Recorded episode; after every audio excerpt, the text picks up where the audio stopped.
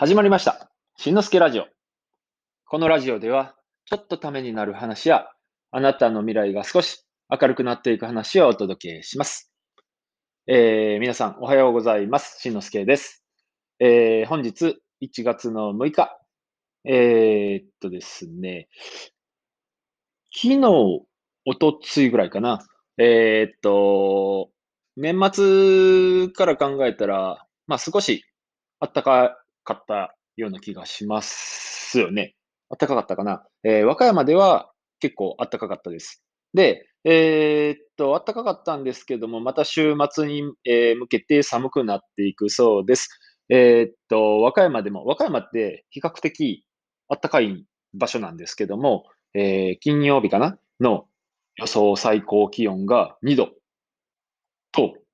えー最低気温マイナス1度というふうになっています。まあ日中で2度ってなると結構寒いんじゃないかなって思うので、えー週末ちょっとね、えー憂鬱というか寒いのは嫌だなっていうふうに思ってるんですけども、えー皆さんいかがお過ごしでしょうか？えーっとですね、ついこの間なんですけども、1月の3日かな ?4 日、3日か。えーの日に、ユニクロの新年祭って、まあセールがあったんですけども、に行ってきました。えーっとですね、実は、うちから歩いても本当すぐのところにユニクロがあるので、えーっと、まあまあ、ちょくちょく、いや、そんなしょっちゅうではないですけどね、たまに歩いて出かけることがあるんですけども、えーっと、妻から、えーヒートテック安いらしいよっていうふうに、まあ情報をもらって、で、じゃあ買いに行こうかっていうことで行ってきたんです。えーっと、やっぱりね、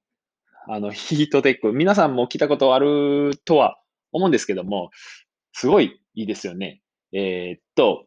で、今日は、その、ユニクロに行ってきた時の話、違うな。ユニクロに行って気づいた話っていうんですかね、をやってみたいと思います。ということで、今回の放送は、ユニクロのビジネスモデルが優秀すぎるというタイトルでお送りします。えー最後までお聞きいただければ嬉しいです。はい。では、ユニクロに行った時の話なんですけども、えーっと、さっきもちょっと言ったように、ヒートテックが安いらしいよっていうふうに、まあ聞いたんです。で、えーっと、どれぐらい安いのかな、皆さん、ヒートテックご存知ですよね？えーっと、もうずいぶん前、いくつ、何年前ぐらいやろ。多分もう20年ぐらい前になるんですかね。あの、ヒートテックっていうのが出た時に、初めて来た時の感動はなんか今でも覚えてるんですけども、あの薄いやつに、あの暖かさ。20年も経ってないかな。ちょっとはっきり覚えてませんが、で、えーっと、そのヒートテックっていうのは、もともと薄いペラペラの、なんていうんですか、肌着があったんですけども、何年か前、ちょっと、えー雑な情報で申し訳ないですけども、えー多分5年前ぐらい、そんなに経ってないかな、に、えー厚手の、えー極暖っていう、えーっと、もの、商品が出ました。で、さらに、これは去年ぐらいだったかな、超極暖と言って、えーっと、まあ、厚手の、さらに厚手の、えー薄いトレーナーのような感じになるんですかね。なんか印象的には、これもトレーナーやんって思った記憶があるんですけども、えーっと、まあ、今言ったヒートテック、肌着として着る、インナーとして着るヒートテックも、3種類の展開がしてあるのかなと思います。間違ってたら申し訳ないです。で、えーっと、その中で、えー普段着るのは、一番薄いタイプのものか、極暖、え2番目に薄いもの、ごついもの、厚いもの。うん。えーっと、超極暖は少しゴワゴワするような感じなので、一度買ってみたんですけども、あんまり普段利用はしてないです。普通のヒートテックのものと、えー極暖ヒートテックを、まあ、買いに行ったわけです。で、えーっとですね、新年祭、あ、これが1月の1日に始まって、1月の11日までやってるそうなので、えー、これをもしき、えー、聞いて気になるなっていう人は行ってもらえたらまだあるのかなちょっとわからないんですけども、えー、一応新年祭は1月1日から11日って書いてあったような気がします。うん。で、えー、っと、話ちょっと戻りますが、えー、っと、そのヒートテックが、いくらだったっけね？1200円ぐらいだったかな。ちょっと見てみます。調べてみますね。すいません。えー、っと、はい、お待たせしました。そうそうそう。えー、っと、ヒートテック、薄いヒートテックが、普段なら990円のところが690円。まあ300円、えー、安くなってて、さっき言ってた2番目に薄いごついもの。えー、っと、極暖ヒートテックが1500円のものが990円。えー、これ、かなりお得ですよね。で、えー、っと、その2つを狙っていったんですけども、え、っと、どんなぐらいだったか。結構ね、やっぱり人は、お客さんはいてました。で、え、っと、ほとんどの人がこのヒートテックを目的で来てるんじゃないかなっていうぐらい、その棚の周りに集まってて、で、えー、僕たちも、僕も、えー、っと、あ、妻と二人で買い物に行ったんですけども、えー、自分の欲しかったヒートテック、薄いものと、えー、極暖と2枚ずつかな？買って、えー、カゴに入れて、で、まあ、それでいくらになるんだ ?990 円が2枚と、690円が2枚なんで、え ?3500 円ぐらいですかね。で、3500円分カゴに入れて、で、妻は、私もじゃあ1枚だけ買おうっていうことで、えー、っと、薄いヒートテック690円のものを1枚ってことで、4000円ちょっと分をカゴに入れて、まあ、当初の目的ではそれで終わりなはずだったんですけども、やっぱり、えっ、と、ぐるっと店内見渡すと、まあ、気になる商品がいくつか、いくつもあるんですよ。で、えっと、実際に店に行ってた時間は30分ぐらいだったかな、多分。えー、それぐらいの買い物だったと思うんですけども、あれもいいな、これもいいなっていうことで、結局、レジに並んでお会計するときは、1万5千円を超えてたような気がします。まあ、無駄遣いにならなかったらいいんですけどね。まあ、欲しいな、いいなと思ったもの多かったので、えー、っと、まあまあいいんですけども、で、僕がそのビジネスモデル、さっきね、タイトルのビジネスモデルが優秀だなって思った一つ目の理由がここなんです。えー、っと、目玉商品、セール商品、えー、もちろん、えー、通常価格、え1500円が990円ということで、かなりの割引をしてるんですけども、えちょっと、これ、これはまあ、絶対に合ってる情報かどうかわからないんですけども、えー、ググってみたら、ユニクロの原価率は50%ちょいっていうような書き方をしてるサイトがありました。なので、えー、仮に定価がその50%として、原価率50%として考えた場合であっても、えー、っと、500円の50%、750円ですかね。えー、750円を990円で売るっていうことで、まあ、赤字にはなっていないのかな。この計算が合ってるんですかね。で、えー、っと、さらに他のものも、えー、セール、結局ね、買ったものの中には、えー、っと、その時そこまで意識せずに、まあ、いいなと思うものを取っていったので、えっと、セール商品じゃないものも混じっていたようなレシートを見たときに、レシートじゃないな、あの、お会計、今知ってますか？ちょっと話変わるんですけども、えー、っとね、ユニクロで買い物をして、レジに、あ、違うな。商品をカゴに入れて、まあ、店の中回るじゃないですか。で、カゴをレジまで持ってったら、えー、少し前までは、まあ、店員さんが、こう、バーコードを読み取って、で、畳んで袋詰めしてっていう形だったんですけども、今は、なんと、カゴをポンと、えー、っと、なんていうんですか？無人レジ、無人レジっていうんですかね、に置いた瞬間にもう、そのカゴの中の商品の、あれは何なんですかね、バーコード読み取ってるのかな？まあ、なんせカゴの中の商品をスキャンして、えー、合計金額が出て、で、自分で、えー、っと、なんていうんですか、袋詰めして、あ、会計を済ませて、袋詰めをして、持って帰るっていうようなシステムに変わってるんです。あの、あのレジがすごい早くて、多分、そんな、そんなっていうか、えー、っと、かなりの精度で読み間違いもないんだろうなって思うんで、あれだけでも人件費の削減、まあ、機械はきっと高いと思いますが、えー、ね、えー、従業員、アルバイトかな、従業員かな、えー、ずっと雇うことを考えると、かなりのコストカットになるんじゃないかなと思います。で、えー、あ、話戻しますね。あのー、何ですか？えー、っと、えっと、何の話だったっけ？そうそう。え、っと、1万5千円以上、ね、もともと買いたいものは、セールの、セールの目玉のヒートテックだけだったんですけども、4000円ちょっとのものを買うつもりで行ったのに、1万5000円使ってしまっていた。うん。っていうところ、えー、さっき言った目玉商品でお客さんを集めつつも、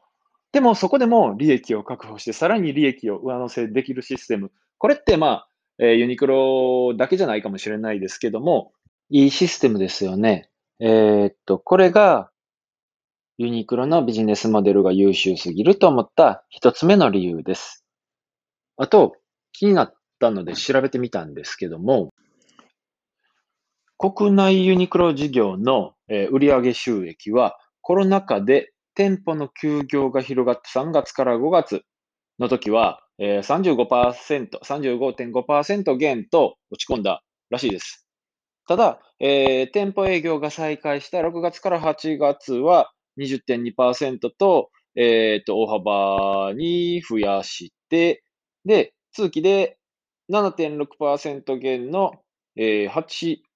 8068億8700万円と大健と、営業利益も1046億8600万円と2.2%増加した、えー、国内ユニクロの EC もコロナ禍でオートアパレル EC の比率が3、4割と跳ね上がる中では今一つ勢いを書いたが、えー、っと、結局54、えー、通年で29.3%増の1076億円と事業売上の13.3%に達した。えー、まあ、こんな風に書いてるんですけども、えー、コロナでも、まあ、ね、あの緊急事態宣言が出て、あの時は、さすがにえー、っと、落ち込んだらしいですけども、えー、店の営業が再開した6月以降は、えー、収益を増やして、えー、っと、前年比でも営業利益が最,、えー、最終的に1000億以上の、えー、増加。で、さらに EC の方も、えー、っと、売上を伸ばしているっていうことで、えー、っと、コロナでも、まあ、ね、儲かってる らしいですよ。ユニクロさん。で、そういえば思い返すと、僕、いつもね、さ、えー、さっきに言ったかな言ってないかな。えー、っと、年に、だいたい3、4回ぐらいは必ず、えー、ユニクロに行ってるような気がします。で、何をするかって言ったら、えー、だいたい今日、今回言った、えー、ヒートテックと同じような目的で、えー、夏になれば、エアリズム、うん、えー、インナーの今度は涼しいやつなんですけども、えー、あれもすごい気持ちいいんですよ。で、えー、っと、ね、大体インナー目的で行って、で、ついでに何か買ってしまうっていうようなことを、えー、季節ごとにやってるような気がするのでね、3、4回ぐらいは、えー、行ってるかな。まあ、近所なんでね、もっと行こうと思ったら行けるんですけども。で、そのエアリズムを買いに行った時の話なんで、多分夏前ぐらいだったと思うんですけども、えー、その時にね、もうまだコロナ緊急事態宣言が解除されてすぐぐらいだったんですかね。えー、っと、その時にすでに手指の消毒と、それから、えー、っと、検温を、えー、っと、店の外で女の子、店員さんが、えー、やっていたんです。で、あ、なるほど、こんなに、こんなことするんやな、こんな丁寧にするんやなって思った記憶があるんですけども、多分、まだその当時で言うと、周りでも、ほとんどそういったことをスーパーとかね、やってなかったと思うんで、えー、そういう意味では、すごい、なんていうんですか、えー、対応が早いですよね。えー、このスピード感のある修正力といいますか、対応力。えー、これが、えー、ユニクロがすごいと思った二つ目の理由です。これだけの大きな組織の、大きな会社の、えー、っと、動きの、動きとしてはかなり早いんじゃないかなと思いました。おそらくですけど、店舗の独自の判断ではないと思います。あと、これは、えー、普段の、えー、っと、何ですか、コストカットが目的で、えー、今回のコロナのような緊急事態を想定しての話ではないと思うんですけども、え、ユニクロの場合、え、在庫管理費っていうのが極端に少ないそうです。あの、規模の割にね。で、えー、他社と比較しても、えー、ユニクロの規模ではコストカットが、在庫管理にかかるコストが非常に低い、コストがかかっていないという話もあります。ということで、えっ、ー、と、まあ、偶然なのか、必然なのか、それはわかりませんが、こういう事態を見越しての、えっ、ー、と、組織力といいますか、組織運営力というんですかね。えー、これも、えー、ユニクロがすごいなって思った理由の一つ、三つ目の理由です。えー、実際にこの在庫管理によって大ダメージを受けた企業もあるそうですよ。ほんでさっきね、季節ごとに、えー、インナーを買いに行くっていう話したと思うんですけども、行ったら、なんやかんやでね、毎回ね、2万円ぐらい使ってしまうんですよ。ということは、まあ、うち、ね、えー、僕の家だけでも、最低でも、毎年、まあ、7、8万、もしかしたら10万円ぐらいのお金をユニコルに使ってる。しかもこれってね、毎年行ってるんですよ。毎年。もう随分前から、えー、なんでですかね。えー、やっぱりね、ユニクロのインナーがすごい気持ちいいんですよね。これは使った人しかわからないし、もしかしたら他にもっとおすすめがあるかもしれないので、もしいいものがあったら教えていただけたらと思うんですけども、とりあえず僕の知ってる限りでは、えー、ユニクロのインナー、ヒートテックとエアリズムっていうのがすごく、うん、気持ちがいいので、結局毎年買って、で、古いもの、ね、えっ、ー、と、何年か着て、古くなったもの、ちょっとヨレヨレになったものを、と入れ替えてっていうようなことをやっています。高い品質で信用を得て、で、えー、リピーターを作る。ここでも利益を積み重ねるシステムが働いてるんです。えー、今回、ユニクロのビジネスモデルが優秀すぎるというタイトルでお送りしましたが、いかがだったでしょうか？えー、一つ目、利益を積み重ねることができるシステム。二つ目、スピード感のある修正力や適応力。えー、つ目、万が一に備えての組織運営力。えー、感じたことをまとめてみました。今回も最後まで聞いていただきありがとうございました。えー、次回の放送も聞いてもらえたら嬉しいです。それじゃあまたね。バイバイ。